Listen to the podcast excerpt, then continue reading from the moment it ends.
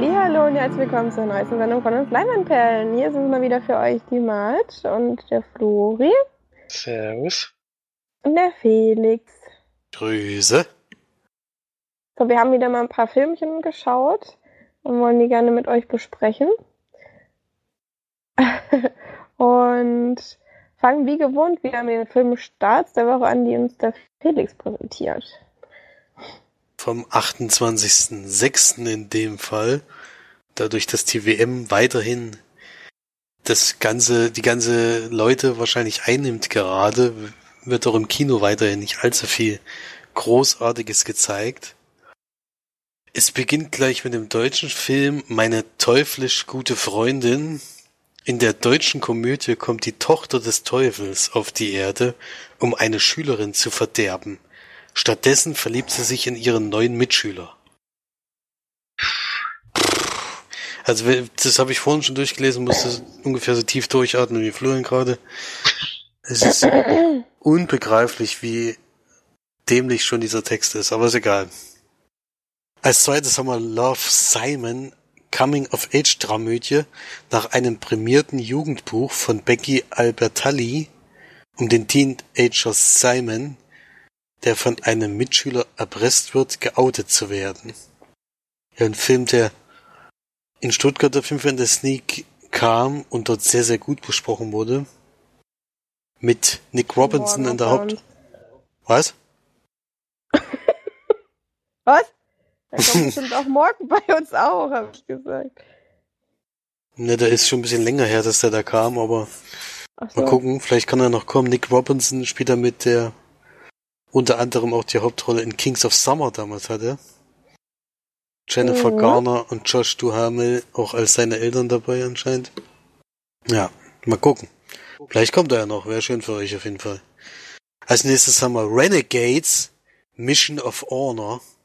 Actionfilm um eine Gruppe durchgeknallter Navy Seals, die im Bosnienkrieg 1995 nach einem Goldschatz suchen, der auf dem Boden eines umkämpften Sees liegt. Ein unglaublich guter Film, den ich im Februar schon in der Sneak gesehen habe, der kommt jetzt ins Kino. Was für ein dämlicher Film das war. War unglaublich. Vor allem das Ende hast du die ganze Zeit nur vom Kopf geschlagen. Das war einfach, das war, das hat's dann noch mehr auf die Spitze getrieben. Also bei dem Film. Mann, es ist so sinnlos. Ey, ich bin zehn Minuten vom Kino weg ich will auch gerne mal gucken, was, irgendwas. Mir egal was, Hauptsache irgendwas. Aber nee, es kommt nur Scheiße. Das ist jetzt gerade wegen der EWM, aber das ist halt, äh, du wirst schon noch genug Filme bekommen, hoffentlich, die du gucken darfst. Ja, den kann ich dir auf jeden Fall nicht empfehlen. Ich hoffe auch, dass er nicht bei der Sneak jetzt kommen darf. So, die Wunderübung haben wir noch. Verfilmung des Theaterstückes über ein Ehepaar, das bei einem Therapeuten die kriselnde Beziehung retten will. Doch die Sitzung nimmt eine unerwartete Wendung. Dann kommt jetzt doch noch was für March, was er gerne im Kino sehen würde, glaube ich. Auch wenn sie oh, den Film schon gesehen hat. Mehrfach, glaube ich. Denn es gibt wieder mal eine Aufführung, und ich kann diesmal nicht sagen warum, von Dirty Dancing. Nee, das gucke ich nicht an. Ich glaube, der kommt auch nur in einem Kino, wenn ich das hier gerade richtig sehe. Wird schwierig. Wird schwierig, ja. Wozu machen die das denn? Ich verstehe das nicht. So Keine Ahnung. Der, den gibt's übrigens auch gerade wieder auf Netflix. Hab ich schon. Ich war gestern kurz davor, entweder Pretty Woman oder Dirty Aber ich hatte Pretty Woman schon so lange nicht mehr. Und mag äh, Pretty Woman so sehr. Da habe ich dann doch Pretty Woman ja, ja. Äh, eine kleine Anekdote aus meinem Leben, nur so nebenbei. hoffe, ja, dann ist vielleicht der letzte, was, der letzte Film, was für March, nämlich Elias, das kleine Rettungsboot. Im 3D-animierten Abenteuer für die ganze Familie kommt das Rettungsboot Elias in die große Stadt. Dort vermisst es aber schon bald seine alten Freunde. Oh. Ab wie viel Jahren ist das? Ab null. Völlig überraschend. Ja. Also wenn das hm. nichts ist, dann weiß ich auch nicht. Ähm, das Ey, war ja, nämlich. Ich mir sogar tatsächlich mal überlegen, sowas reinzugehen, einfach auch solche. Ja, aber guck lieber erstmal den Trailer. Manchmal sind diese Kinderfilme auch nicht so toll. ich gucke mir jetzt mal den Trailer an, während du noch erzählst. Wie hieß der? Elias, das kleine Rettungsboot. Mit dem Untertitel auch noch Das Geheimnis der schlaurigen Röhre. das ist genau mein Ding. mhm. Zieh's dir mal rein, genau. Und ich gebe inzwischen weiter an Florian zu den Filmcharts. Platz 5. Ein Film, der, glaube ich, noch besprochen wird, wenn ich es richtig weiß. Hereditary, Das Vermächtnis. Horrorfilm hat es die Top 5 geschafft, ist ja schon mal nicht schlecht. Platz 4, auch das erste Mal, glaube ich, seit ich die Charts vorlese, ein Dokumentarfilm. Papst Franziskus, ein Mann seines Wortes. In die Charts geschafft. Platz 3 ist Solo, nochmal gefallen. Deadpool 2 ist zurück auf Platz 2. Und die 1 immer noch Jurassic World. Das gefallene Königreich. glaub, Pflicht oder nicht? Ich habe 30 Sekunden geguckt, das ist echt ein richtiger Babyfilm. Und dann kommt aber gerade so ein geiler, geiler Beat, ey. Du bist der geile Hip-Hop-Song. Auf jeden Fall Checker Tobi spricht das Boot. Warte, ich weiß ja nicht, wer das ist. Kommt gleich der Beat wieder. Das ist. Ich finde das coolste Schiff, ja, guck. so ein Brille auf, super cooler Look. so, auf jeden Fall Knaller. Nee, ich glaube ins Kino wird leider nichts. Morgen Doppel mit der Sneak, ey. Es, es Sneak. Der läuft bestimmt noch nach der Sneak. Sneak und dann 23 Uhr. 23 Uhr Vorstellung kommt dann noch Elias, das kleine Rettungsboot. Ach man, ich dachte, das ist vielleicht so ein schöner Stop-Motion-Film oder so. Nee, das ist es leider nicht. Sehr schade. Na gut, dann machen wir aber auf jeden Fall weiter mit den gesehenen Filmen. Und Florian und ich, wir teilen uns ja immer eine Sneak. Eine Sneak und äh, hatten da jetzt das Vergnügen, eine, zumindest für mich, ein großes Vergnügen, eine OV-Sneak zu haben. Und ähm, wobei mir tatsächlich, ich glaube, fünf bis zehn Menschen gegangen sind, weil sie es nicht verstanden haben. weil ich nicht glaube, dass bei einem Blockbuster Leute rausgehen normalerweise. Deswegen nehme ich mal an, das kam durch das Englisch. Ähm, und zwar haben wir Ocean's 8 geguckt und es hat mich ein bisschen gewundert, dass das jetzt in Englisch kam, weil der ja noch nicht so lang, also der läuft ja schon recht bald an, oder? Der ist jetzt ja, gerade angelaufen. Ja, der ist schon angelaufen. Ach, der ist jetzt angelaufen, ja genau, stimmt. Ähm und äh, schon wieder verkackt, egal. Ähm, und da hat mich das gewundert, dass wir es auf Englisch hatten, aber mich hat es natürlich gefreut. Ich weiß nicht, wie es vorher ging. ich kann da gleich mal einkrätschen. Ich war Monat dieser krank geschrieben. Ich war gar nicht. Ach so. Aber. Das hast wusste, du aber gar nicht gesagt. Ich wusste schon, dass es nur vorkommt, weil sie es eine Woche vorher schon angekündigt hatten und da wusste ich auch, welcher Film es ist. Also war mir, Krass. war mir ziemlich sicher. Ich hätte sehr gerne mit dir da auch noch mal ein bisschen länger drüber geredet, aber. Ähm, Konnten leider nicht gucken, ne? Ach, so schlimm ging's dir? Dass du nicht mal in die Sneak gefahren bist? Oder hast du nicht getraut? Ja. Naja, ich hatte halt Husten und Schnupfen, oder jetzt nicht alles voll schniefen. Ey, als ob das in Suhl in der Sneak und jemand interessiert. Naja, egal, auf jeden Fall ähm, war es Oceans 8, was kam. Und schade, dass Florian den jetzt nicht gesehen hatte, hat, weil ähm, das mich doch interessiert hätte, was er dazu gesagt hat, hätte. Aber ähm, dann kann ich jetzt ein bisschen was zu sagen. Und zwar haben wir quasi den vierten Teil der Oceans-Reihe, würde ich jetzt mal sagen. ähm, nur diesmal mit Frauen. Wer die Oceans-Reihe kennt, es waren ja immer wieder 11, 12 oder 13 Männer, die mitgespielt haben. Und hier haben wir jetzt acht Frauen. Und zwar Sandra Bullock, Kate Blanchett, Anne Hathaway, Helen Carter, Sarah Paulson, und dann äh, Aquafina oder so, keine Ahnung, wie sie heißt, Mindy Kaling, Dakota Fanning und Rihanna ist mit dabei, die den unfassbaren Spitznamen Nineball hat, äh, sich auch nur so nennt. Und dann sind noch ein paar, ja, ähm, andere Charaktere dabei. Es gibt so ein paar Charaktere, die wieder auftauchen von damals. Mhm.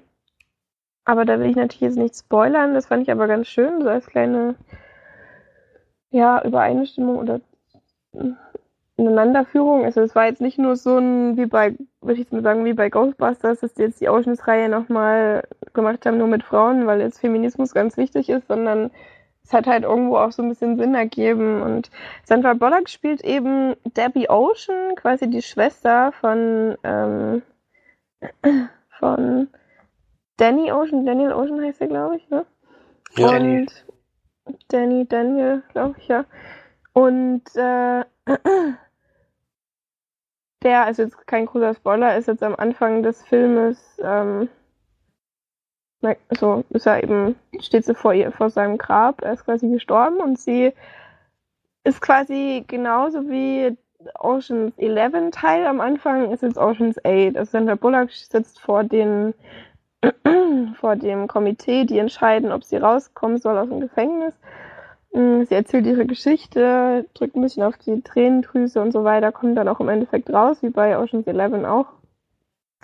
Und beginnt dann natürlich sofort wieder mit ihrem kriminalistischen Leben. Ähm, ja, kommt wieder zusammen mit ihrer Partnerin Kate Blanchett. Entschuldigung, bin auch noch ein bisschen krank.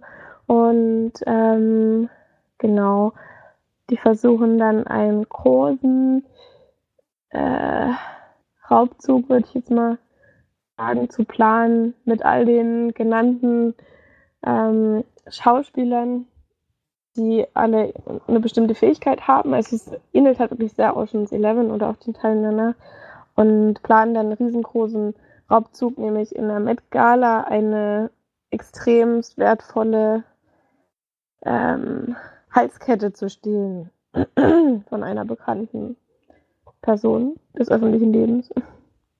Die Met Gala, ich weiß nicht, ob ihr davon schon mal gehört habt, das war dieses, es ist eigentlich jedes Jahr in einem Museum so ein riesengroßer Gala für Charity und bla bla bla und wo eigentlich alle besonders tollen und krassen äh, Promis kommen und sich aufbrezeln zu einem bestimmten Thema. Genau. Also diese Gala gibt es wirklich und da machen die diesen Raubüberzug. Ja, ähm, zur Bewertung des Films, weil wer möchte ich natürlich nicht spoilern, so viel mehr gibt es auch nicht zu sagen. Äh, es ist, ähnelt schon ein bisschen den anderen Oceans-Teilen. Es können, hätte aber teilweise auch ein bisschen ein eigenständiger Film sein können. Also ich glaube, die wollten auch so ein bisschen, ja, so den mit dem Namen Leute reinziehen oder wollen es ja immer noch läuft erst an hier. Ähm, trotzdem ist es eine sehr, sehr gute Besetzung. Ich muss auch sagen, dass Rihanna echt nicht schlecht ist. also man hat da ja immer so ein bisschen Bedenken bei ähm, Menschen oder, oder, oder Sängern, die, die gecastet werden für ein Schauspiel. Manchmal funktioniert Justin Timberlake zum Beispiel macht es ja auch nicht so schlecht. Ähm, Rihanna war jetzt ganz gut für die Rolle. Die hat natürlich jetzt nicht 10.000 Seiten an Gesprächen oder so, aber sie macht es schon ganz gut und die anderen auch. Und es war auch eine recht interessante Geschichte. Es war auch relativ intelligent alles, aber es war jetzt kein so ein mega ja, Twist oder, oder Geschichts ja, eine Geschichte drin, die man jetzt irgendwie nicht missen sollte oder so. Also es war solide, es war teilweise und hat sich so dahin geplätschert. Es war nicht so spannend. Also manchmal habe ich auch gedacht, hm, jetzt können wir mal zum Potte kommen. Es war aber teilweise auch wieder so geschnitten wie die alten Teile, was ich sehr schön fand. Also da gleicht sich wiederum wieder so damit. Wie gesagt, so ein paar Gesichter kennt man auch wieder von der damaligen Crew. Ähm, und deswegen war das jetzt eine relativ solide Leistung, würde ich mal sagen. Und ich glaube nicht, dass man sich groß ärgert, wenn man reingeht. Man muss jetzt nicht unbedingt im Kino sehen, aber es tut jetzt auch nicht weh. Und ich würde auch sagen, dass ihr euch den ruhig mal, wenn der irgendwann im Streaming-Service ist oder auf Blu-ray, könnt ihr euch den schon mal angucken. Gerade weil es jetzt nicht irgendwie, ja, es ist halt nicht einfach nur so dahin es ist schon so ein bisschen Gedanken ist da mit drin, würde ich jetzt mal sagen.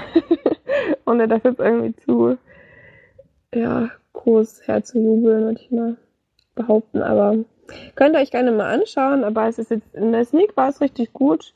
Also mir hat es gut gefallen. Ich muss auch sagen, es gibt wirklich eine gute, äh, gutes Publikum bei mir in der Sneak.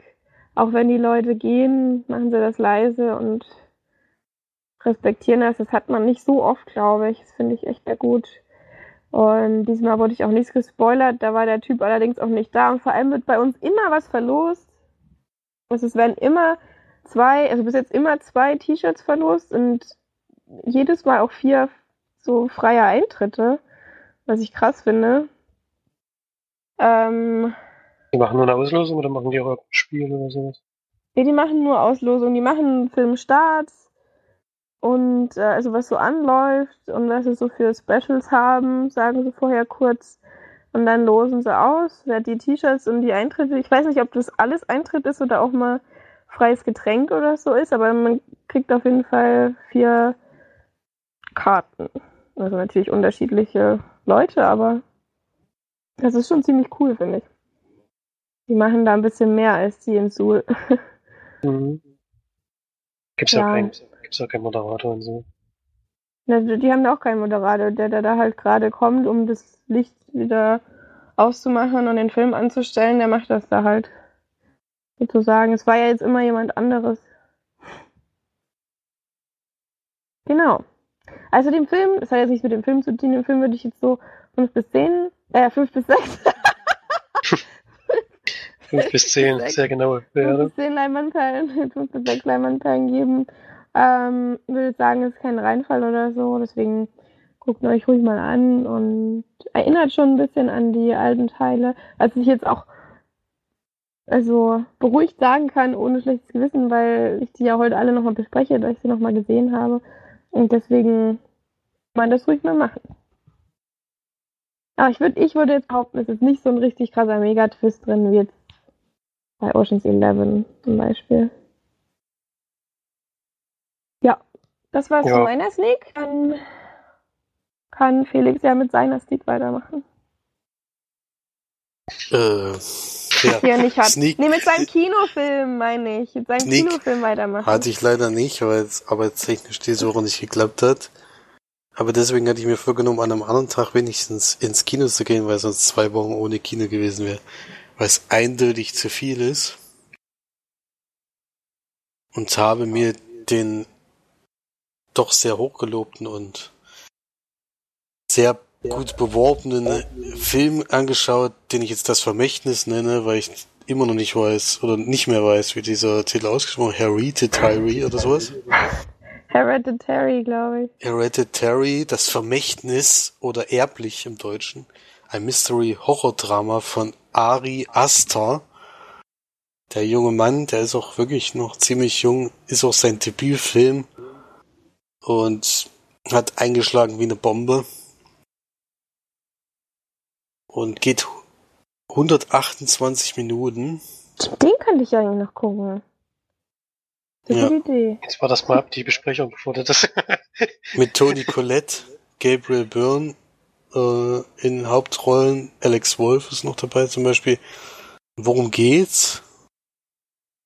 Ähm, wir treffen eine Familie an, bei der gerade die Großmutter oder eben die Mutter von dem Tony Collette Charakter verstorben ist. Und die hat kein gutes Verhältnis zu ihrer Mutter gehabt, vor allen Dingen in den letzten Jahren nicht. Und konnte deswegen auch nicht so richtig traurig sein. Wenn es viel schlimmer getroffen hat, ist es die, die Enkelin sozusagen. Die ein bisschen, ja, man sieht schon, denke ich mal, auf dem Plakat und man sieht es auch im Trailer, die sieht schon ein bisschen erschreckend aus. An manchen Stellen, die haben sie natürlich auch so geschminkt.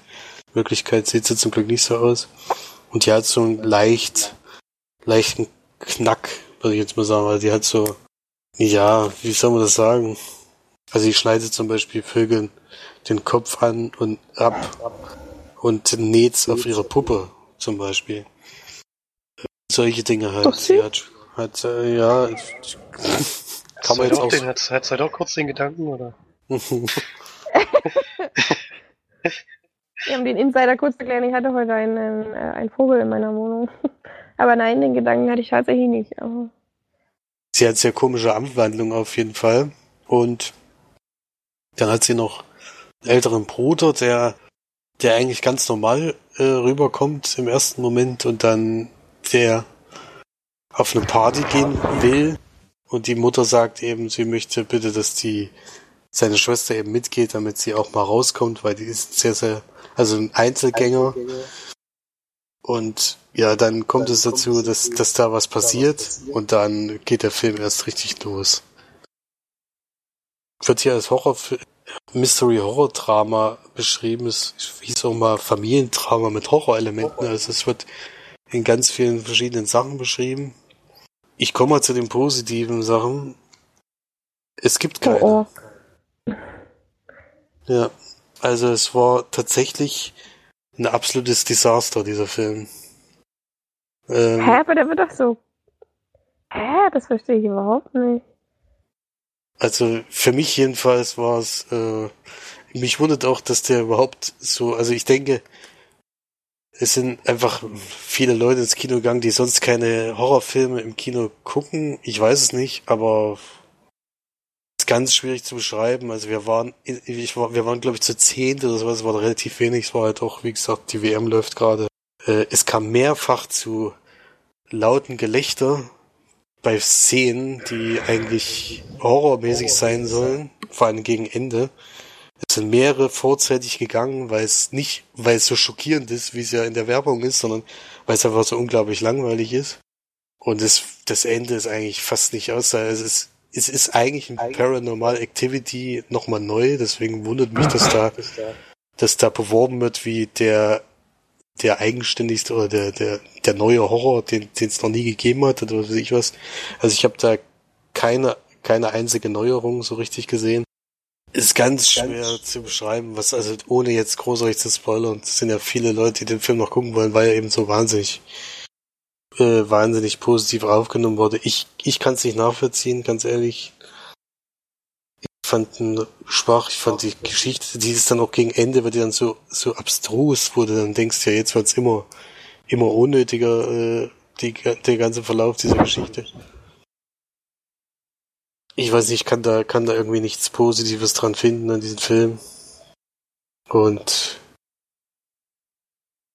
äh, es gab ein paar, gab zwar trotzdem ein paar Szenen, wo man sich wirklich erschrocken hat und die auch ganz gut aussahen, aber die, die als jetzt irgendwas Neues zu bezeichnen, halte ich für sehr gewagt. Also ich habe da nichts Neues gesehen und ich kann den vor allem euch beiden überhaupt nicht empfehlen, weil ich glaube, March würde sich die ganze Zeit aufregen, vor allem über dieses Ende, was wirklich, was wirklich, äh, das, das ist so ähnlich wie wo March und ich im Kino waren und The Witch gesehen haben. So dieses Gefühl hatte ich bei dem Film auch die ganze Zeit. Ja, das Dabei, war ja aber auch eher wie so ein Kunstfilm. Ist das jetzt bei dem auch wieder so? The Witch war ja so ein richtig bescheuerter oder ja, dieses Gefühl wie bei The Witch hatte ich schon am Ende. Also das ist Kunstfilm, weiß ich nicht, ob man das unbedingt als Kunstfilm. Es ist dann doch eher ein sehr klassischer Horror Haus Horrorfilm mit mit Geil äh, mit Geistern kann man ja nicht unbedingt sagen, aber mit mit mit Wesen halt. Also ich weiß nicht, kann man jetzt nicht direkt mit The Witch vergleichen, aber so dieses Gefühl hatte ich da, dass dieses das Neue, was da angeblich neu sein soll, ist einfach schon schon so oft da gewesen. Ja, ein bisschen schade. Ich hatte so ein bisschen gehofft, das ist so, ein, so eine Sache wie The Quiet, Pla äh, A Quiet Place, wo man im Nachhinein sicherlich, wenn man drüber nachdenkt, ein paar Defizite finden kann, was ich aber völlig unnötig finde, weil ein Film ist immer noch ein Film und da muss ich nicht danach drüber nachdenken, was, was noch besser gewesen wäre.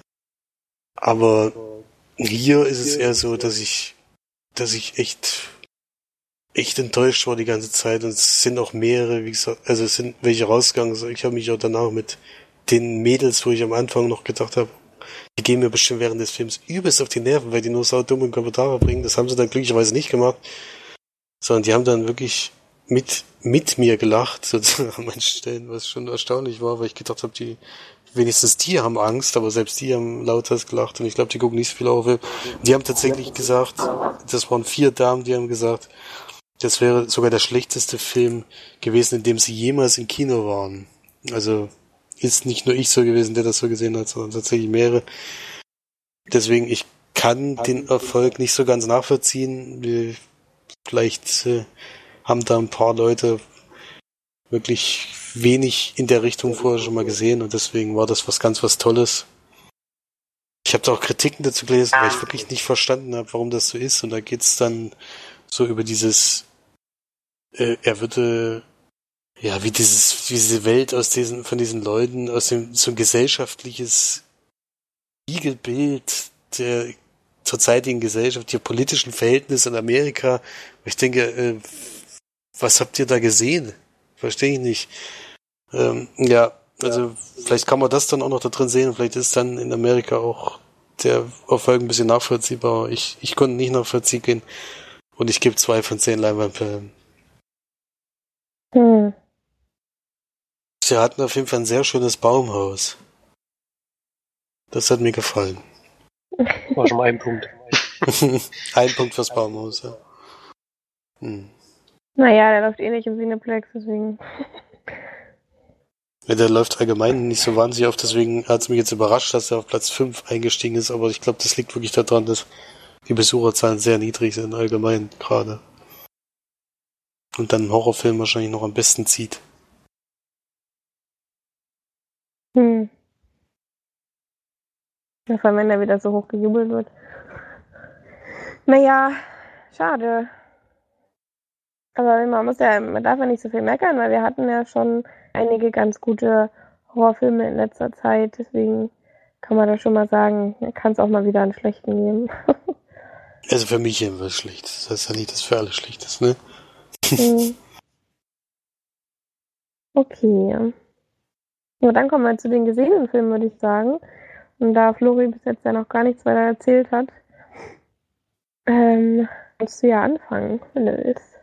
Kann ich machen. Ich sag, mein einziger Film diese Woche. Ich bin auch ein bisschen dem WM-Fieber unterlegen. ich schaue sehr viele Spiele, aber komme ich kaum zu Filmen. Ich habe einen Film gesehen, der heißt Pusher. Eigentlich wollte ich den dänischen Film von 1996 sehen. Das ist nämlich der erste Film von Niklas Winding Refn, wegen dem er auch so bekannt geworden ist und dann auch nach Amerika gekommen ist. Den wollte ich mir ganz gerne anschauen, gibt es nirgendwo im Stream. Dann habe ich den, ich glaube bei Müller oder so, in so einem Blu-ray Ramschach gesehen, haben gekauft. Und jetzt beim Gucken habe ich mitgekriegt, das ist gar nicht der von 96, sondern das Remake von 2012. also schön falschen Film gekauft und angeschaut, aber er ist anscheinend fast eins zu eins wie der, das Original. Nur halt jetzt die britische Version sozusagen davon.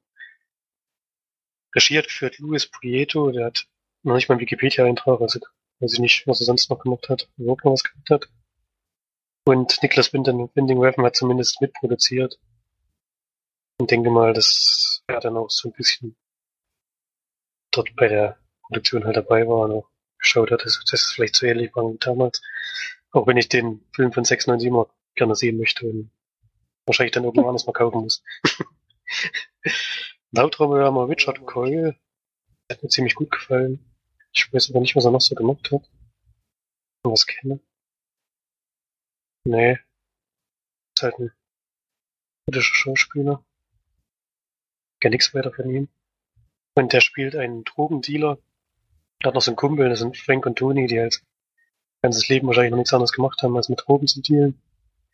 Sind in der Stadt bekannt, das ist vielleicht sogar London, ich weiß gar nicht genau. Steht hier auch nicht. Nee, ich glaube, die Stadt wird gar nicht erwähnt. Sind da auch bekannt und machen da so ihre kleinen Geschäftchen, sind jetzt nicht die Riesengangster, aber kommen damit, können sich ganz gut unter, über Wasser halten. Und die bekommen durch einen ehemaligen ähm, Knastkumpan von Frank bekommst einen Tipp, dass sie einen ziemlich großen Deal an Land ziehen können und äh, Geld abstauben können. Und Frank ähm, lässt dann so ein bisschen, also über seine Kontakte kann er eine relativ große Menge Kokain heranholen. Das Geld wird vorgeschossen. Das sind, ich glaube, 50.000 Dollar, äh, Dollar sind es, glaube ich. Vorgeschossen und soll dann nach dem Deal gleich bei dem größeren Gangsterboss, der das Kokain beschafft werden, beschafft hat, abgegeben werden. Ja, und wie immer in solchen Drogenfilmen geht da natürlich ein bisschen was schief. und ähm, die Drogen sind weg und Geld, was kriegen sollten, ist auch weg. Und Frank muss dann versuchen, über andere Wege Geld zu beschaffen, um den Drogenboss auszubezahlen. Ähm, ist eine sehr klassische Geschichte, das hört man ja schon da dran. Ich finde aber, es ist ganz gut umgesetzt. Ähm, man sieht so ein bisschen auch den Look von Glass Winding Weapon, also das merkt man schon, dass er mitproduziert hat. Das ist alles so auf Hochglanz und ähm, sind natürlich auch immer mal in solchen Etablissements, in denen dann typische Musik gespielt wird, die eben auch ein bisschen, der auch so ein bisschen bekannt ist, ein bisschen dieses Elektropop, was man auch zum Beispiel bei Drive kennt. Und ja, sieht ganz gut aus, der Film. Von der Story her darf man jetzt nicht zu viel erwarten. Das ist sehr klassisch und hat aber ein relativ offenes Ende, was mir ganz gut gefallen hat. Von der dänischen Version gibt es ja noch zwei Nachfolger. Pusher 2 und 3. Hab ich natürlich auch noch nicht gesehen, leider. Von diesem hier glaube ich nicht. So erfolgreich war der wahrscheinlich nicht, aber man kann sich mal anschauen. Mal anschauen. Darf jetzt nicht zu viel erwarten. Und gibt deswegen auch eine mittelmäßige Wertung von 5 von 10 Leinwandperlen. Würde natürlich gerne wissen, ob mir das Original besser gefällt, weil der doch in Dänemark einer der bekanntesten Filme ist. Wird gemacht worden. Den würde ich schon gerne noch sehen. euch das schon mal passiert, dass ihr einen Film gekauft habt und dann gemerkt habt, es war das Remake statt das Original, was ihr sehen wolltet? Nein. es gibt Verpackungen, auf die man gucken kann. Ja, ich weiß, aber ich da wusste steht gar nicht, ja manchmal drauf. ich wusste gar nicht, dass, 2012. nee, da, darauf habe ich garantiert nicht geguckt. Jetzt vielleicht über die Schauspieler merken können, denn im Original spielt ja das Mikkelsen die Hauptrolle. Aber das wusste ich da zu dem Zeitpunkt auch noch nicht. Deswegen ist das schief gegangen. Nee, aufs Jahr habe ich da nicht geguckt. Ich wusste ja gar nicht, dass es ein Remake gibt, deswegen habe ich da gar nicht dran gedacht. Das sowas nachzuprüfen. Nee, ich hätte. Ich hätte aber auch noch nicht so einen Film, der auch ein sehr, sehr ähnliches Remake äh, bekommen hat. Meistens sind ja die Remakes dann doch ein bisschen anders, dass man es schon mal weiß. Ich hätte jetzt Ja, ja. nicht gewusst, dass es von Pusher ein Remake gibt, hätte ich schon Das mal wusste ich, gewusst. auch, wusste ich auch nicht. Kennst du denn den Film, Felix? Nein, nein, den kenne ich nicht. Das ist halt wirklich Ich schwer weiß nur, dass Ich es habe schon, drei immer- Teile gibt. Ja, ja, ich habe schon immer im Internet geguckt, ob er mal Stream läuft, aber hab's jetzt noch nicht. Hm. Okay. Klingt auf jeden Fall interessant. Also hätte ich jetzt vielleicht Ja. auch nichts dagegen, den zu gucken. Das ist ein typischer Drogenfilm, gibt's ja genug von der Sonne. Hm. Naja. Ich glaube, von allen möglichen Filmen gibt es eigentlich genug und dann kommen doch noch mal bessere. ich wollte halt gerne dieses das Regie-Debüt. Oh, es gibt bei Amazon auf Netflix, sehe ich gerade. Echt? Mhm. Naja, da. Pflicht. Den Originalen oder den? Ja, das ist wirklich original. Mats Mikkelsen dann- mit Glatze, ey, ist auch cool. Hm. Doch mal vielleicht reinschauen. noch ein Abendprogramm für heute oder so.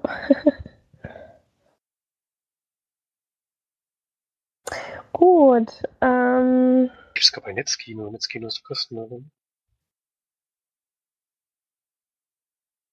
Netflix ist auch kostenlos, ne? Ja, für den, der es monatlich bezahlt. Aber ich glaube, Netzkino kannst du einfach gucken. Da gibt's keinen. Ähm. Oh, kein Abo, sozusagen. Mhm. Okay.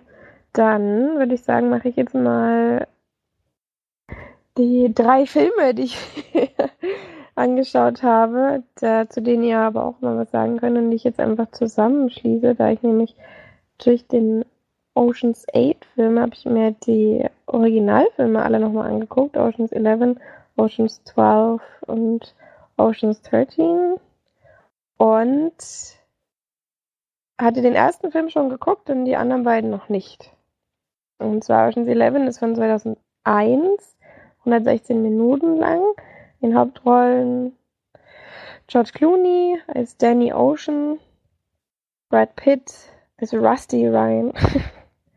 Rusty. Mhm. Und dann haben wir eben noch ähm, Matt Damon, Andy Garcia, Julia Roberts, Don Cheadle. Ist er Cheadle? ist der Cheadle Name? Ist ja geil. Mhm. Bernie Mac, Scott Cahan, den kenn kannte ich vorher noch nicht. Casey Affleck, Carl Reiner, Elliot Gold, Eddie Jamison. Also alles für äh, Schauspieler, die man eben soweit kennt. Hatte ich mit Damon schon gesagt? Ja, ne? Ähm, mhm. Und es geht darum, wie jetzt im ersten Teil, äh, wie bei im ersten Teil, sag ich schon, im Ocean's 8 Teil, ähm, dass wir George Clooney quasi im Gefängnis kennenlernen, der auch vor einem Komitee sitzt und sich dann rausredet und wirklich freikommt, sich dann mit seinem Kumpel oder beziehungsweise Partner Brad Pitt trifft und dann einen riesigen, ja, ähm, Raubzug, würde ich jetzt mal sagen, plant. Ähm, nämlich möchte er gerne drei Casinos überfallen, beziehungsweise ist es eigentlich ein Casino und dieses Casino, dadurch, dass der Besitzer eben drei hat, hat in dem im Keller oder ja, im Tresor eben das Geld aller drei Casinos. Und deswegen sagen wir mal, es sind drei Casinos, die sie überfallen, aber eigentlich ist es nur eins. Mm. Und ja, trommelt dann eben seine Crew zusammen. Alle, die ich jetzt quasi genannt habe. Ähm, und versucht dann diesen Raubüberfall durchzuziehen. Und das ist eben das Besondere an den Oceans Reihen, dass das alles nicht einfach nur so nach Plan geht, sondern immer sehr viel mit eingebunden werden muss und viel, ja, noch außerhalb des Plans ähm, organisiert werden muss und die das auf keine sehr herkömmliche Weise machen, würde ich jetzt mal sagen, sondern eben viel mit, äh, das, was ich, was ich eigentlich immer cool finde, mit dem reinschleusen und austricksen und verkleiden und so weiter. Also es ist nicht so ein normales rein raus, sondern eben was mit, mit Hintergrund, würde ich mal sagen. Und am ersten Teil ist es auf jeden Fall so, dass er am Ende noch, ein, noch eine Wendung hat oder eine, eine coole Auflösung hat, wie sie es im Endeffekt gemacht haben, die man vielleicht so noch nicht kannte, vor allem 2001 noch nicht. Und äh, ich kannte den, den Twist leider noch. Und mittlerweile ist es auch, glaube ich, nicht mehr so äh, bombastisch, wenn man den jetzt heutzutage guckt, weil man vieles jetzt schon gesehen hat, die, was so ähnlich ist, würde ich jetzt mal sagen. Aber es ist immer noch eine ziemlich coole Idee. Und vor allem sind die Charaktere halt cool. Sind alles solche absoluten Macho-Typen, hm, die man eigentlich, ja, gerade auch Brad Pitt wieder in einer seiner typischen Rollen, wo er einfach nur übelst cool ist. Und das Schöne ist, dass der aber auch sehr lustig ist. Also teilweise wirklich sehr lustige Szenen hat der Film. Und also Ocean's Eleven hat mir wirklich sehr gut gefallen. Ist für mich der beste Film der Reihe. Und äh, da auch so, naja, vielleicht siebeneinhalb bis acht von zehn geben. Also das ist jetzt kein perfekter Film mehr. Also ich meine, er ist jetzt halt auch schon 17 Jahre alt, das muss man halt auch sehen. Und äh, naja, doch, ich würde schon acht geben, glaube ich. Soweit gehe ich schon. Und äh, genau. Wer den noch nicht kennt, der sollte ihn auf jeden Fall auch schauen, finde ich. Weil es eine schöne Dynamik auch hat und es auch besonders geschnitten ist und äh, auch ziemlich coolen Soundtrack hat. Es ist einfach halt ein, wie so eine Art, ja, cooler Macho-Gangster-Film, würde ich jetzt mal sagen. Und macht auf jeden Fall Spaß, ihn zu gucken. Ne? Seht ihr bestimmt auch so, oder? Oh, Alter, jetzt habe ich mein Handy auf mein Gesicht geschmissen. ja, bei mir ist sehr länger, als ich ihn gesehen habe, aber hat mir auf jeden Fall gefallen, was damals das mal geschaut habe. Ich habe gerade eben wieder angefangen zu schauen, aber noch nicht zu Ende. Ja, mir hat er damals, ich habe hab den damals im Kino gesehen. Und hatte mir sehr gut gefallen. Vor allem Twist am Ende hatte ich jetzt nicht vorher gesehen. Damals hatte ich aber noch nicht so wahnsinnig viele Kinofilme gesehen. Wahrscheinlich wäre das jetzt anders. Und ja, das ist schon mit Abstand der beste Teil von den dreien. Ja, auf jeden Fall. Ja. Ähm, genau, ich glaube, mehr braucht man dazu gar nicht sagen. Dann zweiter Teil, Oceans 12. Ähm, da geht es jetzt quasi nur noch darum, dass der Film wurde drei Jahre später gedreht. Er spielt auch dreieinhalb Jahre später eigentlich, obwohl so ganz blickt man nicht durch. Also es ist Brad Pitt wird am Anfang gezeigt mit einer ja, Polizistin, die er sich quasi verliebt hat, mit der er dann so ein bisschen Techtelmechtel hat und danach wird es dreieinhalb Jahre später geht es quasi weiter. Also ich denke mal, dass diese Szene am Anfang schon relativ nah an dem Überfall war, weil er da auch noch das ganze Geld hatte. Und jetzt dreieinhalb Jahre später kommt eben der Casino-Besitzer, der von dem ja bestohlen wurde sozusagen, kommt an und sagt, hier, ich will mein Geld wieder haben plus Zinsen, ansonsten passieren schlimme Dinge. Und die haben zwei Wochen Zeit, fliegen nach Amsterdam und versuchen dann da äh, ja, mittels, am Anfang war der Plan, mittels mehreren kleinen Raubzügen diese, diese, ähm, dieses Geld ranzuschaffen. Da kommt denen dann aber der Night Fox dazwischen und ähm, bringt sie quasi dann zu, einen anderen Raubzug zu machen. Und ja,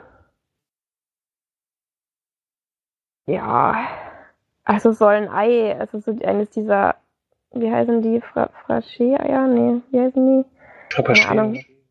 Irgendwie so. Aus dem Kino, äh, aus dem Kino, aus dem Museum geklaut werden und äh, das soll eben so und so viel Geld wert sein. Und ja. Ähm, war viel zu lang, war langweilig teilweise, hat mir nicht gut gefallen, war ziemlich enttäuschend, gerade, gerade weil ich auch den ersten davor so gesehen hatte. Ein was fand ich ziemlich cool nämlich dass Julia Roberts sich quasi selbst spielt, obwohl sie in dem ähm, Film sich eigentlich nicht selber spielt, ähm, sondern eine andere Person, aber dann spielt sie sich im Endeffekt selbst und tarnt sich sozusagen als Julia Roberts und das sind ziemlich coole Szenen, zum Beispiel wie sie dann auf Bruce Willis trifft, in der auch äh, ziemlich witzig ist in dem Film und dann auch so, so Dinge kommen wie, du bist du nicht eigentlich Linkshänderin, weil sie damit rechts schreibt oder so. Das ist schon ziemlich, das war eine ziemlich coole Szene. Das, das hat es auch ganz ein bisschen aufgewertet, aber bin da jetzt äh, nicht ganz so überzeugt gewesen und gibt da eher eine Durchschnittswertung von, von 10 Leinwandperlen. Also der, der ist schon wirklich deutlich schlechter als der erste Teil. Also ich glaube, das kann man auch so unter, unterschreiben. Ähm, ich weiß jetzt auch nicht, warum es Oceans 12 heißt, weil ähm, man weiß immer nicht so genau, wer jetzt nur zu dieser Crew gehört oder nicht. Und äh, dadurch war es ein bisschen, es ist ein bisschen, aber es ist auch bei Oceans 13, es ist auch nicht so ganz, ähm, ja, kommt nicht so ganz raus, finde ich. Deswegen nicht so ein guter Film. Also wie gesagt, so 5 von 10 Leinwandperlen. Ich weiß nicht, ob ihr euch da noch so dran erinnert, wie ihr den fandet. Also ich habe den auch sehr mäßig in Erinnerung. Aber es ist zu lange her, um da noch, noch drüber zu, zu sprechen. Hm. Ja, es geht mir ähnlich. Das ist schon lange her. Ich glaube, den dritten habe ich gar nicht gesehen. Ich sitze nicht richtig. Okay. Im zweiten Jahr, aber der hat mir auch nicht gefallen. Also, da muss ich aber sagen, bei Oceans 13, den kann man auf jeden Fall wieder gucken, weil der mir deutlich besser gefallen hat als jetzt der Oceans 12. Übrigens äh, alle drei Filme von Steven Sonderberg Regie geführt, wer das nicht wusste. Da geht es jetzt darum, dass ähm, Lisa 13 krank wird. Ähm, durch jemanden, der ihn übers Ohr gehauen hat und ähm, sie sich quasi ein bisschen an ihm rächen wollen. Er hat ein Hotel oder baut gerade ein Hotel und ähm, ja, die wollen sich, die sagen auch am, also George Clooney geht auch am Anfang hin und sagt hier, ähm, Chang sie eben doch wieder auszubezahlen oder wir, ja, sind halt, machen halt ein bisschen böse Sachen mit dir. Und dann sagt er natürlich, ja, mir kann niemand was. Und dann sieht das Ganze doch ein bisschen anders aus. und da finde ich wieder, also komischerweise haben die ziemlich viele, ziemlich coole Ideen. Und nicht nur auf diesen Raubzug aus, so wie jetzt im ersten Teil, da ging es ja auch ein bisschen so Nebenstränge, ähm, sondern da geht es jetzt zum Beispiel auch so, dass nicht nur ihnen jetzt sein, seine, seine Diamanten wegzunehmen, sondern auch ihnen als Hotelbesitzer sozusagen dann fertig zu machen. Und diesen Strang fand ich wirklich sehr cool gemacht und sehr lustig. Ich weiß nicht, ob sich Felix da noch dran erinnert, was ich meine. Ähm, und das fand ich, fand ich sehr witzig, dass die da nicht so, also dass sie halt auch so ein bisschen was nebenbei noch gemacht haben. Das fand ich cool. Genau. Ähm, brauchen wir aber gar nicht so viel zu erzählen, weil sonst spoilert man ja natürlich wieder. Sicher erinnerst du dich an den noch, Felix? An den Film? Sehr dunkel auf jeden Fall, aber nichts, nichts Genaues. Hm, also den kann man auf jeden Fall wieder angucken als den zweiten Teil. Und ja, ich glaube, ich würde sogar Oceans, wenn ich jetzt drüber nachdenke, Oceans 12 schlechter bewerten als Oceans 8. Weil da hatte ich ja jetzt auch so 5 bis 6 gegeben, da würde ich dem wahrscheinlich noch eher so viel geben. Und ähm, dem Oceans 13 dann so 6 bis 7 von, deinem, äh, von 10 Diamantperlen, weil der doch dann wieder ganz gut, vielleicht sogar 7. um mich mal festzulegen. Ich lege mich halt irgendwie nicht so fest. Ähm, genau. Schlechter ist der erste, aber besser als der zweite und auch besser als äh, Ocean's 8. Finde ich zumindest. Ja. Gut, das war's dazu. Ich hoffe, ich habe es kurz genug alles zusammengefasst. Sind ja immerhin drei Filme, aber ja. Hoffe, das war okay so. Ja, dann äh, hat jetzt noch irgendjemand von euch einen Film? Florian ja schon mal nicht. Felix hat, glaube ich, zwei Filme gesagt, geguckt hat, ne? Genau, ich habe noch zwei Blu-rays gehabt diese Woche. Oder eigentlich drei, aber einen habe ich hier schon besprochen. Den hatte ich für jemanden ausgeliehen, die den Film noch nicht gesehen hat. Das war Maze Runner 3. Kann man immer noch gut gucken. Und ich habe noch gesehen Downsizing, der neue Film von Alexander mhm. Payne, mit auch mal wieder Matt Damon in der Hauptrolle und Kristen Rick. Christoph Waltz spielt auch mit, Udo Kier und es geht um Paul Safranek und seine Frau Audrey, die ja, die zwar beide sehr hart arbeiten, aber nie so richtig das große Geld verdienen und ja sich eigentlich ein großes Haus kaufen wollen. Die wohnen zurzeit noch in einer Wohnung. Und wenn auch, egal wie oft es mit Damon durchrechnet, dieses Haus wird wahrscheinlich nie abbezahlt von denen, weil dafür das Geld einfach niemals ausreicht. Beginnen tut dann der Film aber mit ein paar Norwegern, die eine Erfindung machen, indem er die, den menschlichen Körper auf 0,98 Prozent, nee, ich weiß gar nicht mehr, wie, wie viel ist das? Auf jeden Fall 12,7 Zentimeter äh, der eigentlichen Körper, also der, der Körper wird auf 12,7 Zentimeter geschrumpft. Das klappt dann, das funktioniert dann bei den Leuten und Ziel des Ganzen ist eben die Weltbevölkerung dadurch deutlich zu verringern und natürlich den Umweltschutz damit weiter voranzutreiben. Und es gibt dann eben in allen möglichen Ländern gibt es so gesicherte Orte, wo diese Menschen, die sich dieser Operation oder wie man es auch immer nennen soll, unterziehen, gibt es ja eben solche Orte, wo die leben. Und dadurch, dass die eben viel kleiner sind, verbrauchen die natürlich auch in allen Belangen deutlich weniger. Also die fahren nur mit Elektroautos, die natürlich fast keine äh, Energie verbrauchen, also ewig halten in dem Falle. Oder die, ja, was die zu essen brauchen, ist natürlich ein Witz. Und das zieht sich halt eben durch das ganze Leben von diesen Leuten. In allen Belangen sind natürlich günstiger.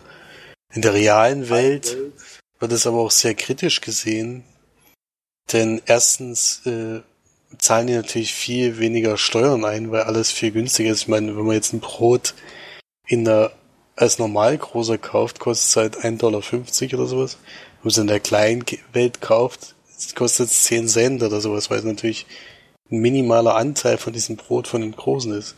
Dadurch äh, tragen diese Leute halt auch sehr wenig zu der Gesellschaft bei und sind aber trotzdem vollwertige Mitglieder, was dann eben da zur Diskussion, äh, zu der, zur Diskussion führt auf jeden Fall. Und es machen dann eben zwei Freunde von, von den beiden eben diese Schrumpfung mit und die schwärmte eben sehr davon, also die, mit dieser Schrumpfung geht eben dann auch einher, dass sich dein Geld, was du besetzt hast, natürlich viel, also viel höherwertiger ist. Kommt dann irgendwie so, dass die 50.000 Dollar, glaube ich, angespart hatten. Und das ist in der kleinen Welt dann irgendwie drei Millionen wert oder sowas. Davon kann man eigentlich schon ganz gut leben. Und dann entschließen sie sich eben, das auch zu machen. Und dann, das ist noch ziemlich am Anfang des Films, deswegen kann man das vielleicht noch sagen. Ich glaube, es wird auch im Trailer gesagt, es gibt dann diese Schrumpfung von den beiden eigentlich und die Frau macht aber in dem Moment einen Rückzieher und lässt ihn dann alleine. Er ist dann geschrumpft, sie ist in der normalen Welt und trennt sich dann von ihm. Und dann beginnt so ein bisschen die Geschichte, die dann so passiert. Ja, also der, sehr, sehr komischer Film, nicht in der Hinsicht, dass er lustig gewesen wäre, wird zwar hier als Tragikomödie hingestellt, also gelacht habe ich nicht. Ähm, es ist ein sehr gesellschaftskritischer Film, was mich dann doch überrascht hat, weil es nicht nur das eben, was ich eben schon erklärt hatte, mit diesen großen und kleinen, wie die sich gegenüberstehen, dass das zu Schwierigkeiten führt, sondern es kommen dann auch zu vielen anderen Sachen, so Flüchtlingskrise kommen dann noch so mit rein und äh, überhaupt diese Umweltprobleme, die die Welt hatten. Also was, das wird da alles in diesen Film mit reingemischt, was schon irgendwie komisch ist. Dann dieser Christoph Walz Charakter ist dann eben so dieser dieser ja leichtlebige äh, Superstar dort in dieser Welt, der eben dauernd nur Partys feiert und dann auch so eine total komische Rolle hat. Also das war schon etwas irritierend. Der hat zwar eine, einmal muss ich dann doch lachen, der hat einfach eine sehr lustige Szene, die eigentlich wirklich so eine Szene ist, wo du eigentlich nicht drüber lachen darfst. Aber du, du lachst dann halt mit dem mit, weil der halt so blöd lacht. Weil das ist eigentlich schon grenzwertig an der Stelle. Also so, da habe ich dann doch halt einmal gelacht, das fällt mir gerade wieder ein, aber ansonsten ist es wirklich nicht lustig. Und ist, ich habe irgendwie so ganz verstanden, worauf der Film hinaus will. Ich glaube, es sollte schon so eine so eine Satire werden oder auf jeden Fall auf mehrere Sachen hinweisen, die in der Welt schieflaufen, aber irgendwie funktioniert es nicht so ganz und es sind viele Punkte, die, äh, die hätte es nicht gebraucht. Der Film ist viel zu lang mit 135 Minuten. Und ja, ich weiß nicht so ganz, was ich damit anfangen soll. Deswegen ist das für mich dann doch ein sehr durchschnittlicher Film gewesen. Und ich gebe da vier von zehn Leinwandperlen. Hm. Das ist ich. Das Setting, das Setting ist eigentlich ganz cool. Ich habe es schon von mehreren gehört, dass so ein bisschen Potenzial verschenkt wurde. Man kann ja wirklich sehr viel machen, auch was Komik angeht. In so einer Welt, aber das haben sie anscheinend verpasst. Das haben sie völlig ausgeladen, also komisch ist auf jeden Fall nicht. Es wird doch so, wie gesagt, ich, ich habe irgendwie das Gefühl, der, der hatte eine gute Idee und wusste nicht so genau, was er mit anfangen sollte. Dann kam wahrscheinlich die Wahlen um Trump oder sowas, oder Trump wurde als Präsidentschaftskandidat hingestellt und dann hat er gemerkt, oh, jetzt mache ich mal was, was, was so gesellschaftskritisch ist, wo eben auch auf sowas eingegangen wird. Und eben auch vor allen Dingen Umweltgeschichte, dass eben der Klimawandel doch mal hingewiesen wird. Und das macht er sehr deutlich mit diesem Film, aber es ist ein Durcheinander die ganze Zeit und ich weiß nicht, das funktioniert als Film irgendwie nicht so richtig. Ich fand den Trailer damals ja ziemlich cool und ihn auch gerne gucken, aber dann kam er raus und dann waren auch so viele so, hm, muss man jetzt nicht im Kino schauen, man zu Hause mal gucken, ist jetzt kein schlechter Film, aber auch nichts besonders Tolles, weil der, den Trailer, den fand ich echt cool, aber Dann haben alle doch relativ negativ darüber gesprochen oder eher neutral. Ja, und da wollte ich dann wir kein Geld ausgeben in der Kinokasse. Ja, ähm, auch wieder mit, mit Damon, heute mit dem großen Matt Damon. Hatten Sie ja schön Sprecher im Deutschen. Übrigens, hm, was mich sehr gewundert hatte übrigens, dass der so eine Idiotenrolle eigentlich angenommen hat bei Oceans Seven Also in der ersten, im ersten Film ist er eigentlich völlig überflüssig. Also der Film hätte auch so völlig ohne den auskommen können. Das war wirklich, haben sie dann ein bisschen wichtiger gemacht in den nachfolgenden Teilen, weil im ersten hat er eigentlich gar nichts gemacht. Also wirklich nichts. Außer rumzustehen und äh, dann wurde er auch mal mitgenommen auf irgendeine Mission und dann musste er aber trotzdem im Auto bleiben und so. Und ich gedacht, ja, okay, schön, dass er mitgenommen hat. Es war irgendwie so ein bisschen komisch, aber ich fand es auch cool, dass er so eine Rolle da gemacht hat. Und das haben sie auch so ein bisschen durchgezogen bis zum Ende. Also da hat er auch nicht so die wichtigen Sachen genommen, sondern eher so, oder bekommen, äh, sondern eher so die, ja, die eigentlich jeder Idiot machen kann. Äh, ja, es war schon ganz cool eigentlich. Okay, dann kommen wir zum letzten Film, den wir besprechen wollen, und zwar äh, den Film, den ich geschenkt bekommen habe von unserem größten Bruder oder ältesten Bruder. ähm, und der Film heißt God Help the Girl. Das ist ein schottischer Film, ein schottischer Musikfilm, würde ich jetzt mal sagen. Ähm, und es geht darum, dass wir Emily Browning in dem Film spielt sie Eve kennenlernen, die, also am Anfang weiß man nicht genau, was mit ihr ist, aber äh, sie, sie klettert auf jeden Fall aus dem Fenster und entkommt irgendwo ähm, und schlendert dann so durch die Gassen und singt schön in die Kamera und trifft dann auf einen jungen Mann bei einer, ja, bei so einer Open Stage, ähm, bei so einem Open Stage Abend, ähm, der auch Musik macht, die, die ihr gefällt. Und die beiden kommen sich dann so ein bisschen näher an dem Abend. Sie geht dann wieder zurück dorthin, wo sie herkam, nach, dem, nach der Nacht sozusagen.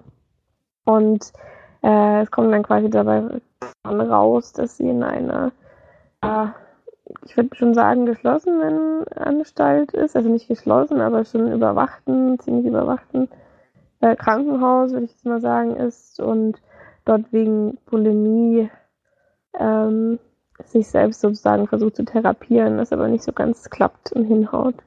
Ja, nach einer bestimmten Weile entlässt sie sich dann selber und versucht dann, äh, diesen jungen Mann wiederzufinden, was sie auch, was auch gelingt und zieht dann bei ihm quasi ein in so eine WG-artige Situation.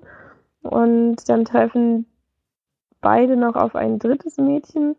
Die fangen dann alle an, Musik zu machen miteinander und füllen dann Band quasi aufbauen und ähm, Emily Browning, diese Eve ist aber noch nicht so ganz überm Damm.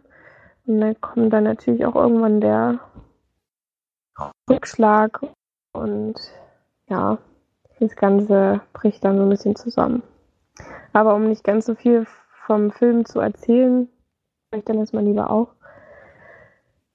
ja, also, was soll ich dazu sagen? Ich will nicht so böse darüber sprechen, weil ich jetzt ein Geschenk bekommen habe.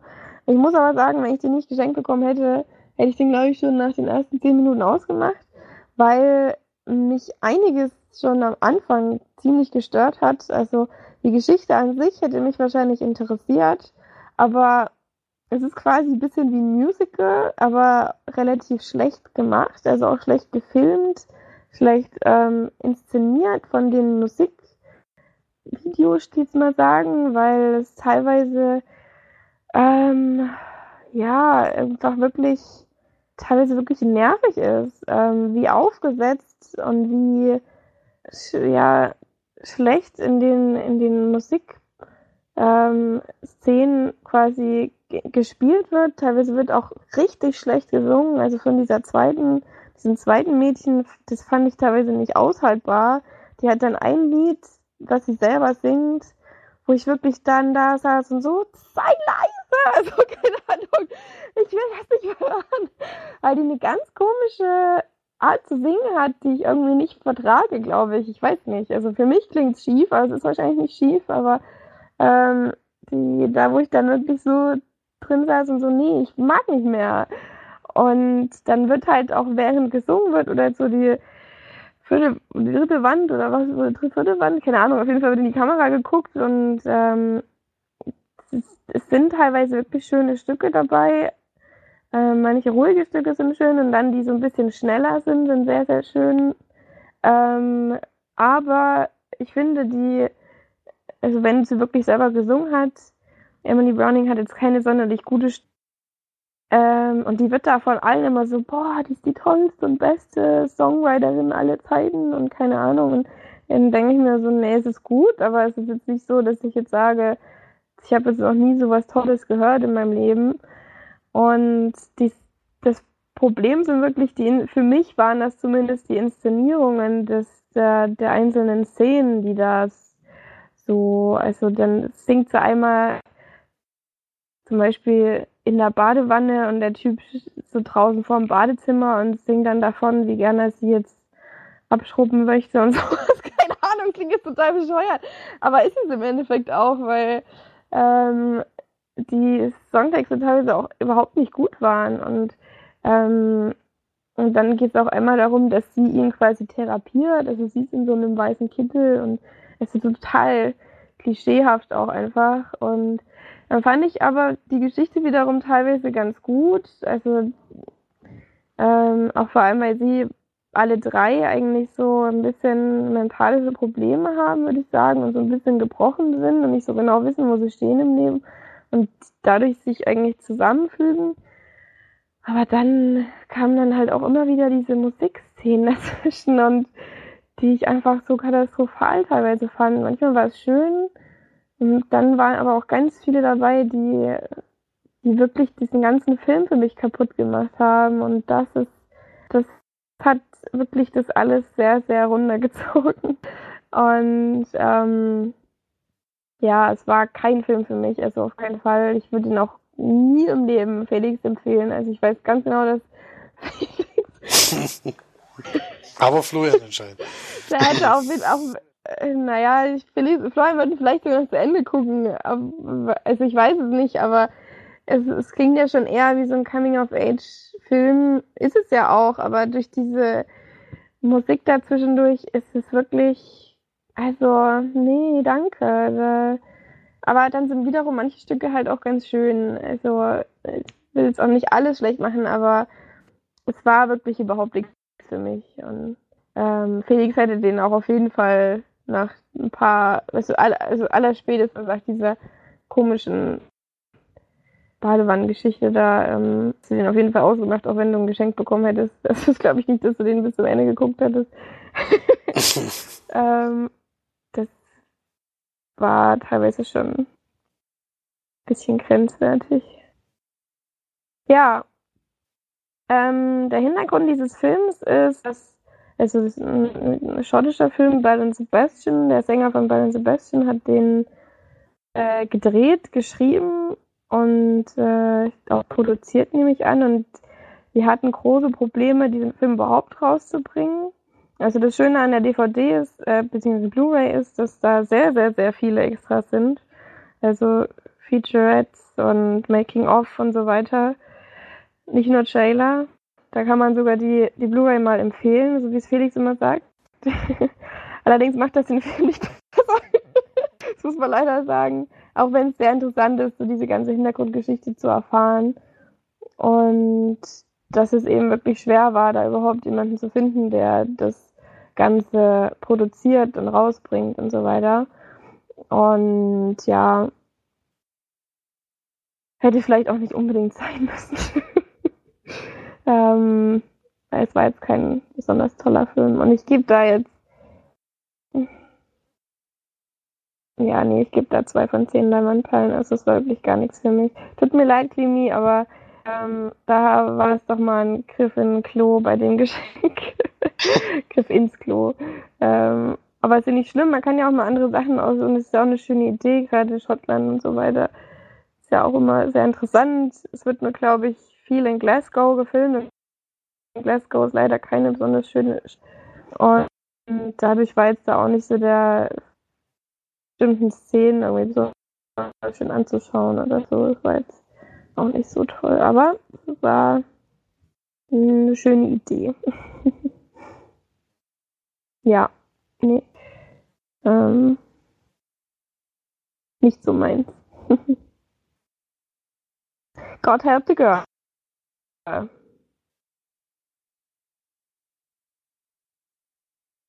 Gut. Dann äh, würde ich sagen, sind wir jetzt relativ am Ende angekommen. Ich habe noch erste Staffel von Master of None geschaut. Eine Sitcom, die ich auf jeden Fall empfehlen kann. Auch jetzt, äh, wenn jetzt Felix zum Beispiel hat, er hat nach der ersten Folge gleich aus, bleibt da ein bisschen dran, weil das sich auf jeden Fall steigert und es sehr, sehr intelligenter Humor ist. Also nicht so ein Pipi-Kacker, Blödsinn-Humor, sondern wirklich durchdachter Humor, der ähm, Felix und mir schon gut aufgefallen ist bei, ähm, na, wie heißt der nochmal? Den Film, den wir The mit Big ihm geschaut hatten. The Big Sick, genau. Ähm, weil da ja der Hauptdarsteller wieder der gleiche ist. Ähm, nämlich, warte, ich muss schnell schauen. Den kann man sich ja nicht merken, den Namen. Äh, ist natürlich nicht schlecht da. So schön. Scheiße. Scheiße. Wie ist das denn?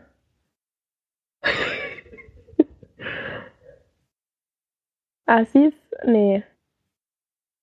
Sie ist Ansari, heißt der so? Nee. Hä? Doch, müsste er sein. Das ist als Ansari. Der Spieler. Dann ist es doch nicht der von Master von. Doch. Ist das nicht derselbe? Nee, es ist nicht derselbe. Das ist nicht derselbe. Kumai Nanjiani heißt der von. Ja, stimmt. Aber Big krass, Sick. das ist wirklich fast genau dieselbe, dieselbe Geschichte. Und deswegen hat mich das auch nicht so daran erinnert. The Big Sick. Yay, yay.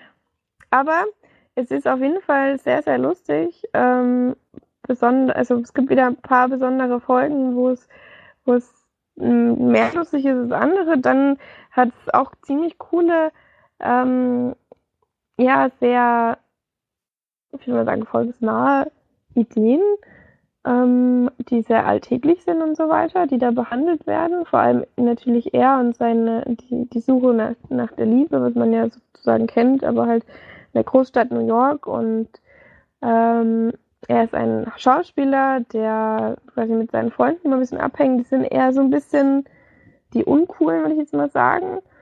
Und versuchen da eben so ein bisschen sein, die, ja, die, äh, die, die so ein bisschen da zurechtzukommen und so weiter und sich durchzuschlagen. Und das Coole ist auch, dass er sozusagen eigentlich nur Werbung mitspielt. Und dann wird er aber in einem Zombie-Film gecastet.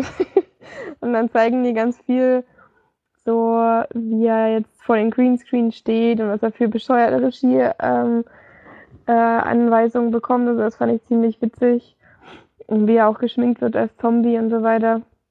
Also so eine, quasi so eine Schauspielkarriere, die wirklich ganz unten anfängt. Und also kann ich empfehlen.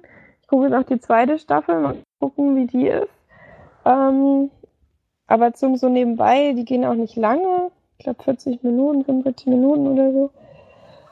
Kann man auf jeden Fall mal schauen. Es sind schöne, liebevolle Charaktere drin und auf jeden Fall tut es nicht weh, das zu schauen, sondern ja, das Gegenteil. Tut auch ganz gut, wenn man viel lachen kann. Oder ich konnte viel lachen. Ja. Gut, ähm, ich glaube, das reicht auch für heute. Oder was sagt ihr? Eigentlich hast du jetzt einen meiner Filme übersprungen, aber. Ach so, Scheiße, das wusste ich gar nicht. Ich dachte, ach nee, du hast ja zwei Überraschungs-Blu-rays. Ach jetzt, ja, gut. Dann machen wir das natürlich noch. Das würde ich dir nicht, weg, nicht wegnehmen. Jetzt war ich so im Redeflow. Glaube ich. Und dann, Jetzt wolltest du es zu Ende bringen. Wenn du es anfängst, dann willst du es auch zu Ende bringen, ja. Einen genau. Film wollte ich dann nur noch besprechen, weil Aber das dann nein, wir wollen natürlich. einen Film will ich dann doch noch besprechen, weil das, denke ich, auch der wichtigste Film für diese Woche war. Denn ich habe einen Oscar-Kandidaten gesehen, wo auch ein Oscar äh, dafür gewonnen wurde, nämlich der des besten Hauptdarstellers. Denn ich habe gesehen die dunkelste Stunde, Darkest Hour, der ein Filmdrama von Joe Wright und ist eine Filmbiografie über die ersten Wochen von Winston Churchills, äh, in der Winston Churchill britischer Premierminister geworden ist. Und das ist auch gleichzeitig der Anfang des Zweiten Weltkrieges. Eine sehr, sehr schwierige Zeit natürlich. Man beginnt auch gleich in dem Parlament, Parlament. wo die Leute gerade schon drüber diskutieren. Der jetzige Premierminister wird sehr stark kritisiert, seit, seit Monaten anscheinend schon, für seine Vorgehensweise in diesen Krieg, die, oder in diesen anstehenden Krieg, der jetzt bald kommt. Und er bittet dann, äh, er bietet dann seinen Rücktritt an, was dann auch wahrgenommen wird. Und das Ziel ist aber eigentlich, einen von seiner äh, von seinen Leuten eben als Premierminister wieder zu ernennen, der sich aber dann doch dagegen entscheidet, weil er sich dann doch nicht so ganz sicher ist oder er sagt dann irgendwie, seine Zeit ist noch nicht gekommen. Und dann bleibt es irgendwie nicht anderes übrig, denn nichts anderes übrig, was, was ich auch nicht so ganz verstanden habe, warum das jetzt so war, dass sie dann eben Winston Churchill dafür vorsehen werden. Und der wird dann auch von den, vom König dazu ernannt. Und dann kommt eben diese Zeit, die, die wirklich sehr, sehr schwierig ist und sehr, sehr, sehr bedrückend. Also es, ich hatte ja vor kurzem schon den Film Churchill gesehen, der ja so, der irgendwie nicht so ganz das äh, gehalten hat, was ich mir versprochen hatte. Das hier ist dann hier jetzt ganz anders, obwohl der auch sehr lang ist mit sehr über äh, zwei Stunden. Und aber diese wie intensiv diese Zeit einfach gewesen sein muss. Also es beginnt ja erstmal damit, dass seine Amtszeit beginnt dem, im Endeffekt damit, dass er, dass ja viele Leute schon im Krieg sind von der Armee von Großbritannien. Die sind eigentlich vernichtend geschlagen worden. Und die versammeln sich, das ist ja dann der Film, wo wir ja auch Dünkirchen ja nur letztens gerade gesehen haben der, da ging es ja nur um das Thema, wo die, wo die Leute zurückgeschlagen und eingekesselt waren. Genau das ist die Situation, die da eben passiert ist. Und im Endeffekt entscheidet er sich dann dafür, das, das eigene Volk anzulügen und ihnen zu sagen, dass alles in Ordnung ist äh, und denen die ganze Zeit vorgaukelt, dass, dass die Welt, äh, dass, dass sie eigentlich gerade am Gewinn sind und dass der Krieg gar nicht mehr so lange dauert. Und Warum das, ist, das denn mal? Ja, um eben keine Panik auszulösen, weil natürlich die äh, das Volk äh, ist sowieso schon an einem Tiefpunkt schon die ganze Zeit. Also die, die, die meisten Männer, wie gesagt, sind in diesen Krieg schon gezogen und keiner weiß so richtig, was los ist. Und er entscheidet sich eben dafür, um, um das, äh, um eben diese Freude oder und diese Lebensfreude nicht komplett zu verlieren und eben auch um die das, das Durchhaltevermögen des eigenen Volkes eben zu aufrechtzuerhalten oder die Kampfmoral. Damit die Leute eben nicht jetzt völlig in Panik verfallen, schon irgendwie in irgendwelche Länder da flie anderen Länder oder sowas fliehen, sondern eben immer noch darauf bedacht sind, diesen Krieg zu gewinnen. Und es sind mehrere sehr schwierige Situationen, die er überstehen muss.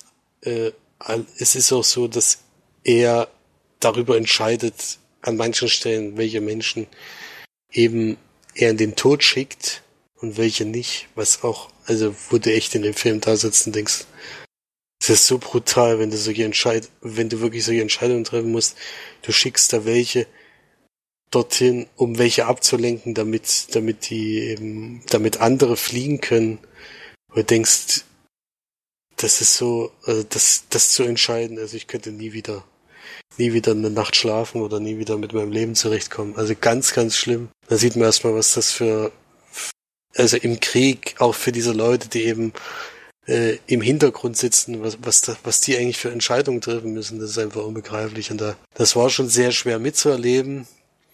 Ist ein sehr, sehr schwieriger Film. Äh, Oscar ging ja in dem Fall an Gary Oldman, der Winston Churchill hier spielt und sich wahnsinnig hat umschminken lassen, den man ja fast gar nicht erkennt. Äh, Ein bisschen am Gesicht schon noch, aber der Rest ist schon alles sehr, sehr, sehr, sehr anders wie sonst. Der macht das auch sehr, sehr gut. Also man, man sieht ihm das an. Er hat auch mehrere Situationen, wo er wirklich sehr, sehr lange äh, an seinen eigenen Entscheidungen zweifelt ähm, und nicht ganz so richtig, also nicht weiß, ob er das richtig macht. Er hat auch mehrere Wutausbrüche, weil eben das alles nicht so funktioniert, wie er, er möchte und was weiß ich. Und er muss sich auch ständig gegen diese anderen Leute im Parlament durchsetzen. Also es ist so, dass es erstmal mit einer Rede, dann seine erste Rede, die er dort in dem Parlament hält, das finde ich schon irgendwie ganz wichtig. Denn es ist dann so, dass irgendwie wird dort die Zuneigung oder die Zustimmung wird da per Taschentuch immer äh, in diesem Parlament gezeigt. Also es winken dann alle mit dem Taschentuch, wenn, wenn sie, wenn sie dafür stimmen oder wenn sie eben nichts sagen, dann äh, buhen sie den eben aus. Aber nach seiner ersten Rede im Parlament, und das soll wirklich so gewesen sein, war absolute Stille in dem Saal. Also hat einfach keiner was gesagt, keiner was gewunken, keiner kaputt, keiner irgendwas. So sehr waren die von seiner äh, Rede eben entweder abgeneigt oder eben nicht überzeugt oder wie man es auch immer nennt. Und eigentlich war alles, stand alles gegen ihn. Selbst die eigene Partei. Und das dann irgendwie zu überstehen, diese Zeit, ist wirklich erstaunlich. Also für mich von den beiden, beiden Filmen, die so in der Richtung spielen, auf jeden Fall der deutlich bessere. Kann ich auf jeden Fall empfehlen. Äh, ist aber ein sehr schweres Thema wieder. Was ja auch klar ist beim Zweiten Weltkrieg. Da kann es irgendwie keine schönen Geschichten geben. Auf jeden Fall würde ich euch beiden auf jeden Fall empfehlen. Das, ich muss aber warnen, ist es wirklich, sind manche Situationen drin, wo du echt erstmal, wo ich auf Pause gedrückt habe, um erstmal damit zurechtzukommen. Das sind sehr, sehr schwerwiegende, schlimme Entscheidungen, die man da treffen muss. Als Premierminister. Ja, ich gebe sieben von zehn Leinwandperlen. Boah, da habe ich jetzt aber mehr erwartet. Ja, es ist dann doch, also es dauert sehr lang, bis, bis es erst richtig losgeht und es ist schon, also ich fand, für einen richtig guten Film fand ich dann doch zu lang, weil er dann doch eben Durststrecken zwischendrin hat. Mhm, mhm. Ja, da. Deswegen dann doch ein paar Punkte Abzug. Gut, dann kommen wir jetzt aber zum Schluss, weil ich muss nämlich aufs Klo. Und tut mir leid, dass der Film äh, fast übergangen wäre. Ähm, war einfach so ein Redefluss, keine Ahnung. Aber wir können ja dann beim nächsten Mal, vielleicht habe ich den ja dann auch geguckt, weil mich, mich auch sehr interessiert.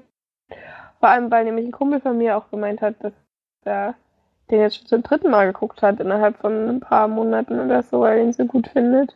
Ähm, werde ich den mir bestimmt dann auch mal angucken. Und ja. Ansonsten Vielen Dank fürs Einschalten und schaut schön fleißig Filme. Geht schön in die Kino, obwohl überhaupt nicht läuft. läuft. Aber ein paar mehr Kinofilme, weil sonst ist es bei der nächsten WM wieder so, dass es nicht läuft. Und das ist für uns immer eine Durchstrecke, was ein bisschen nervt. Aber trotzdem haben wir uns ja dann nächste Woche wieder. Und morgen gibt es dann wieder bei mir und hoffentlich Florian Sneak. Ja, davon Oder, gehe ich aus. Gut, und dann kommen wir ja nächste Woche wieder von einem quatschen. Na, dann aber vielen Dank fürs Einschalten und dann bis zum nächsten Mal. Tschüss. Tschüss. Tschüss.